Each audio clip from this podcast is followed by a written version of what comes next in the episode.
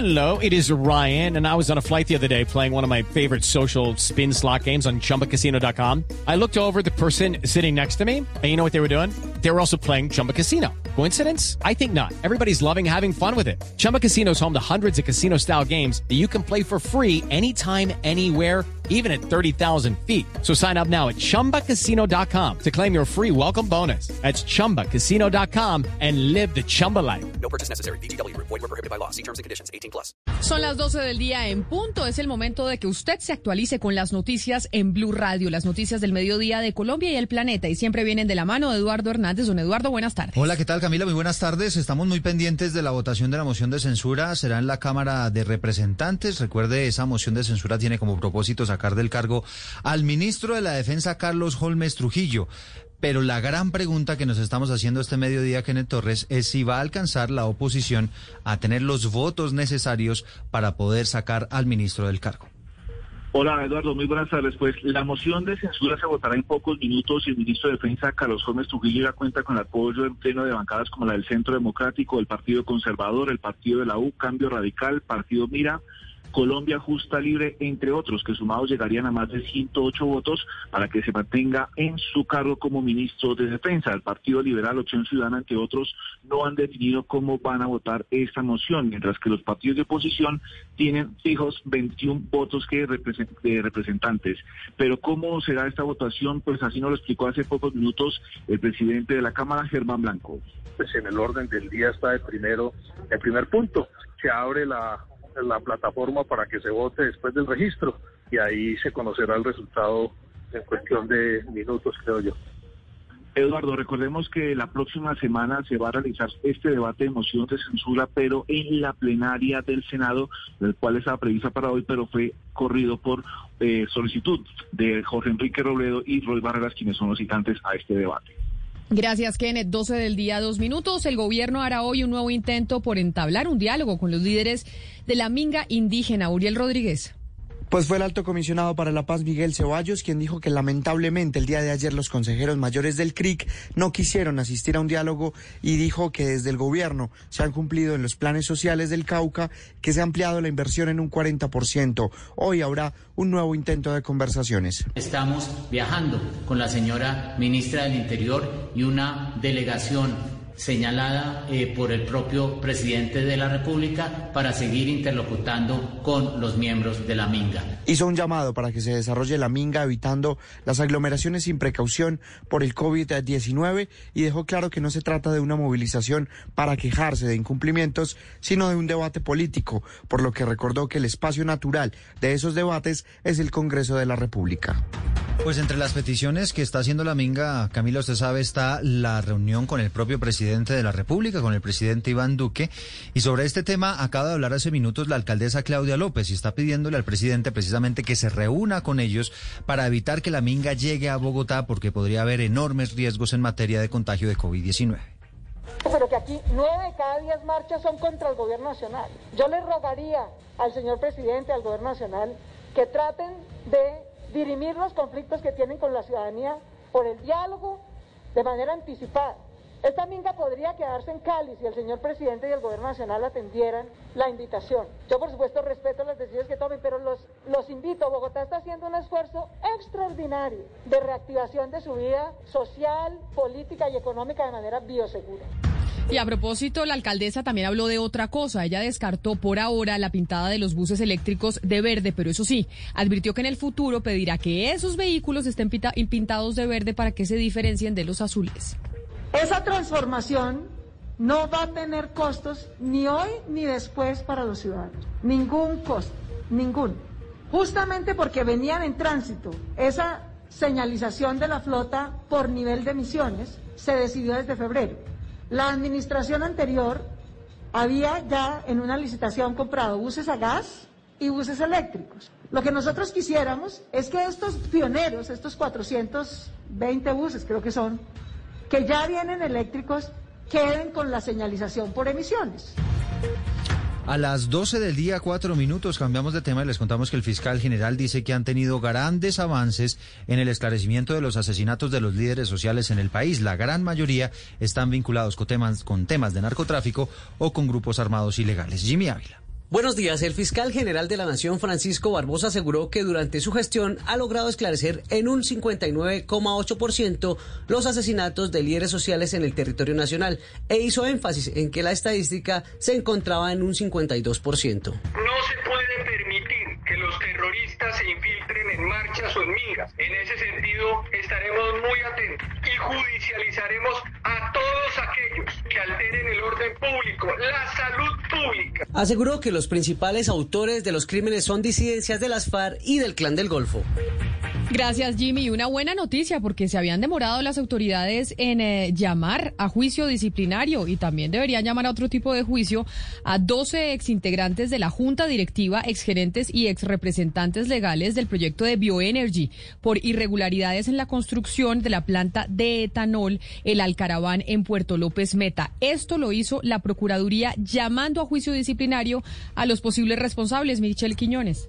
Buenos días. La Procuraduría formuló pliego de cargos contra los exmiembros de la Junta Directiva Juan Carlos Roja, Gloria Inés Cortés, Adriana García, Juan Felipe Múnera, Claudia Castellanos, Alexander Cadena, Henry Echeverry Campuzano, Hans Moreno Muñoz y María Elena Velázquez. Y contra los exgerentes generales y exrepresentantes legales, Alex Santa María de la Cruz, Rafael José Pitagua Guerra y Rosa Catalina Santos. La investigación tiene que ver con varios hechos irregulares durante la construcción de la etapa de el Alcaraván en Puerto López Meta, que supuestamente podría haber generado un detrimento patrimonial cercano a los 41 mil millones de pesos.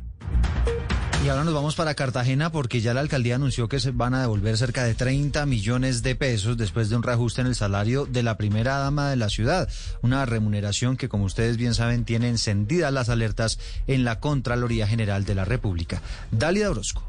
Luego de que la Contraloría Distrital de Cartagena ordenara la suspensión de la secretaria general del distrito, Diana Martínez, por la investigación del contrato de la llamada primera dama Cintia Pérez Amador, la alcaldía dio a conocer que reducirá el salario de la mano derecha del alcalde William Dow. En un comunicado, la alcaldía detalla que modificarán el contrato a fin de reducir de 7 millones a 2 millones 200 mil pesos el salario de Pérez Amador, quien es considerada por el alcalde Dow como su persona de más alta confianza en el distrito. La comunicación también señala que se reintegrará el dinero pagado en exceso a Pérez Amador durante estos meses para subsanar el detrimento patrimonial de más de 30 millones de pesos que señala la Contraloría. Recordemos que el alcalde William Dow ha calificado como persecución política en repetidas ocasiones estas investigaciones. 12 del día, 7 minutos. Después de las noticias del mediodía vamos a estar hablando de las bicicletas y de cómo podemos hacer un país que sea más amigable con las bicicletas y con los ciclistas. Pues precisamente a propósito del joven ciclista que fue atropellado en la vía Bogotá-Tunja, hay otro caso que está generando indignación, esta vez en el departamento de Caldas. Esta vez la víctima fue un hombre que viajaba en su moto con su novia y fueron embestidos por una camioneta 4x4. El conductor de la moto bajó de un empujón a su novia antes del impacto y le salvó la vida, Valentina. Lucky Land Casino asking people what's the weirdest place you've gotten lucky. Lucky? In line at the deli, I guess. Aha, in my dentist's office. More than once, actually. Do I have to say? Yes, you do. In the car before my kids' PTA meeting. Really? Yes. Excuse me, what's the weirdest place you've gotten lucky? I never win and tell. Well, there you have it. You can get lucky anywhere playing at LuckyLandSlots.com. Play for free right now. Are you feeling lucky? No purchase necessary. Void where prohibited by law. 18 plus. Terms and conditions apply. See website for details. El motociclista antioqueño Carlos Arango, conocido en redes sociales como Paisanea, falleció tras ser arrollado por una camioneta que al parecer superó los límites de velocidad. El teniente Eduardo Naranjo, jefe de la Policía de Tránsito del Departamento de Caldas, contó que el hecho ocurrió en el kilómetro 35 entre los sectores La Estrella y La Felisa en la vía Manizales-Medellín, justo cuando Arango regresaba a la capital antioqueña donde residía. El, joven se orilla, se orilla un momento en el, a, pues a un costado de la vía y en ese momento pasa, viene una camioneta Toyota con exceso de velocidad y pasa y se lo, y lo arrolla. El oficial aseguró que aunque la camioneta también se salió de la vía, sus ocupantes resultaron ilesos. Por ahora no hay detenidos, pero sí el conductor está vinculado a la investigación por la muerte de Carlos Arango. Y seguimos hablando de bicicletas porque en el Consejo quieren aprovechar el plan Marshall de la, alcaldía, de la alcaldesa Claudia López para crear un incentivo tributario para cualquier predio que tenga cicloparqueaderos. ¿Cómo es la cosa, José Luis Pertus? Sí, pues este beneficio lo tendrían todos los predios y están incluidos dentro del plan Marshall. Son beneficios de tipo tributario, según confirmó la alcaldesa Claudia López. Y en el plan Marshall, los ponentes del plan Marshall están viendo cómo incluyen un incentivo para que una familia, por ejemplo, que tiene un garaje, pueda usar su garaje con algún incentivo tributario para ofrecer cicloparqueaderos. ¿Cierto? Tiene un incentivo económico a la familia, pero además le presta un servicio a la ciudad. La alcaldesa confirmó que esta iniciativa es impulsada por los ponentes del Plan Marcha en el Consejo y se hace ante la necesidad de mejorar la seguridad de los ciclistas en la ciudad. Gracias, José Luis. Le recordamos que ya vamos a estar hablando precisamente de los ciclistas, de cómo podemos hacer para que las ciudades en Colombia sean más amigables con las bicicletas ahora que estamos en medio del COVID-19 y se nos dice que no nos montemos tanto al transporte público. Pero en otra información, a las 12 del día 10 minutos, dos personas muertas y tres desaparecidas deja la creciente súbita del río Acacias en el Meta tras las fuertes lluvias de las últimas horas. Daniela Beltrán. Un total de 61 personas rescatadas en cuatro afluentes del Meta tras las crecientes súbitas registradas en las últimas horas en esta parte del país. Los organismos de socorro continúan la búsqueda para hallar tres de las personas desaparecidas y realizar la extracción de dos cuerpos sin vida de una misma familia. El director de la Defensa Civil, Jorge Díaz, hace un balance de lo sucedido. Eh, una familia que estaba en un paseo familiar, también se vino una creciente súbita. Eh, fueron rescatadas cinco personas, esta creciente súbita, súbita se la llevó, cinco de ellas no contaron con la misma suerte de las 10 personas que estaban en este paseo familiar. Las autoridades recomiendan abstenerse de realizar este tipo de paseos o actividades, pues las fuertes lluvias que se registran en el departamento del Meta por el fenómeno de la niña generan alteración del cauce de los ríos.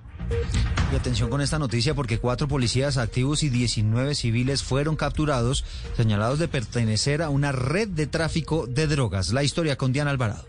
En total fueron 19 personas las judicializadas y afectadas con medida de aseguramiento por su presunto accionar delictivo en nueve barrios de la capital. Habla el director seccional de Bogotá de la Fiscalía, José Manuel Martínez Malaver. Lograron impactar tres bandas dedicadas al microtráfico.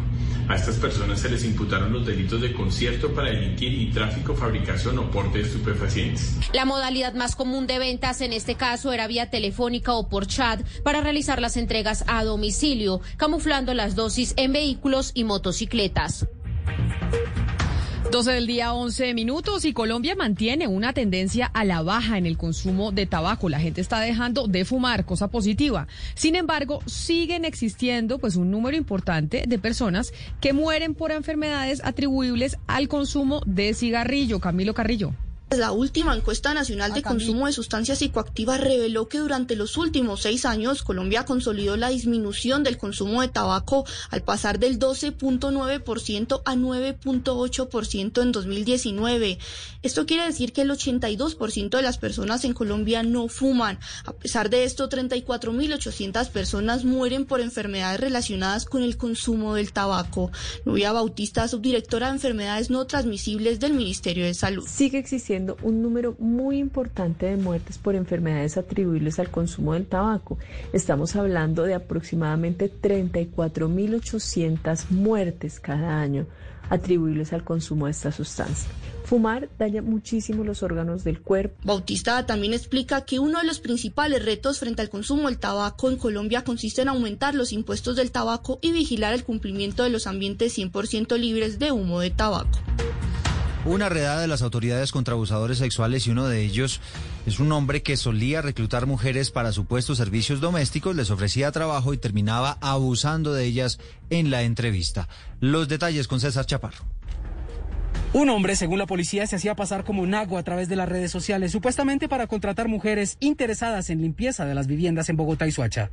El señalado delincuente convenció para llegar a su casa en Suacha, así lo explica la coronel María Elena Gómez, jefe de la SIGIN en Bogotá es de redes sociales, contactaba a mujeres y cuando llegaban ellas a su casa, eh, las amenazaba con arma blanca, las agredía sexualmente y posteriormente eh, hablaba con ellas para que no lo denunciaran.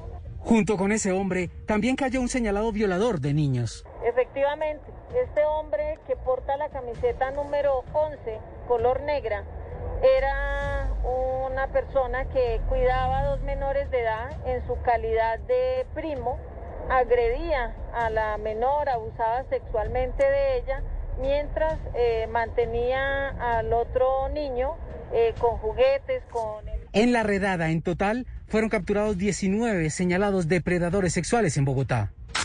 La noticia internacional.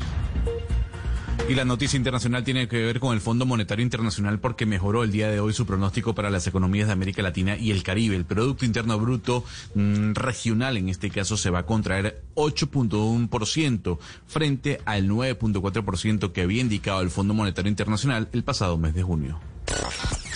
La noticia deportiva. Hoy juega la selección Colombia y la noticia deportiva llega desde Italia, donde un hombre que pertenece a este equipo nacional y que no pudo venir por tema de COVID-19, hablamos de David Ospina, ha recibido hoy junto a sus compañeros del Napoli y el cuerpo técnico el visto bueno de la hacienda sanitaria local para acabar con el confinamiento en el centro deportivo de Castelbonturno, impuesto para prevenir el riesgo de contagio por coronavirus y podrán regresar a sus viviendas. El aislamiento del equipo del sur de Italia empezó el 3 de octubre y termina 10 días después. It's time for today's Lucky Land horoscope with Victoria Cash.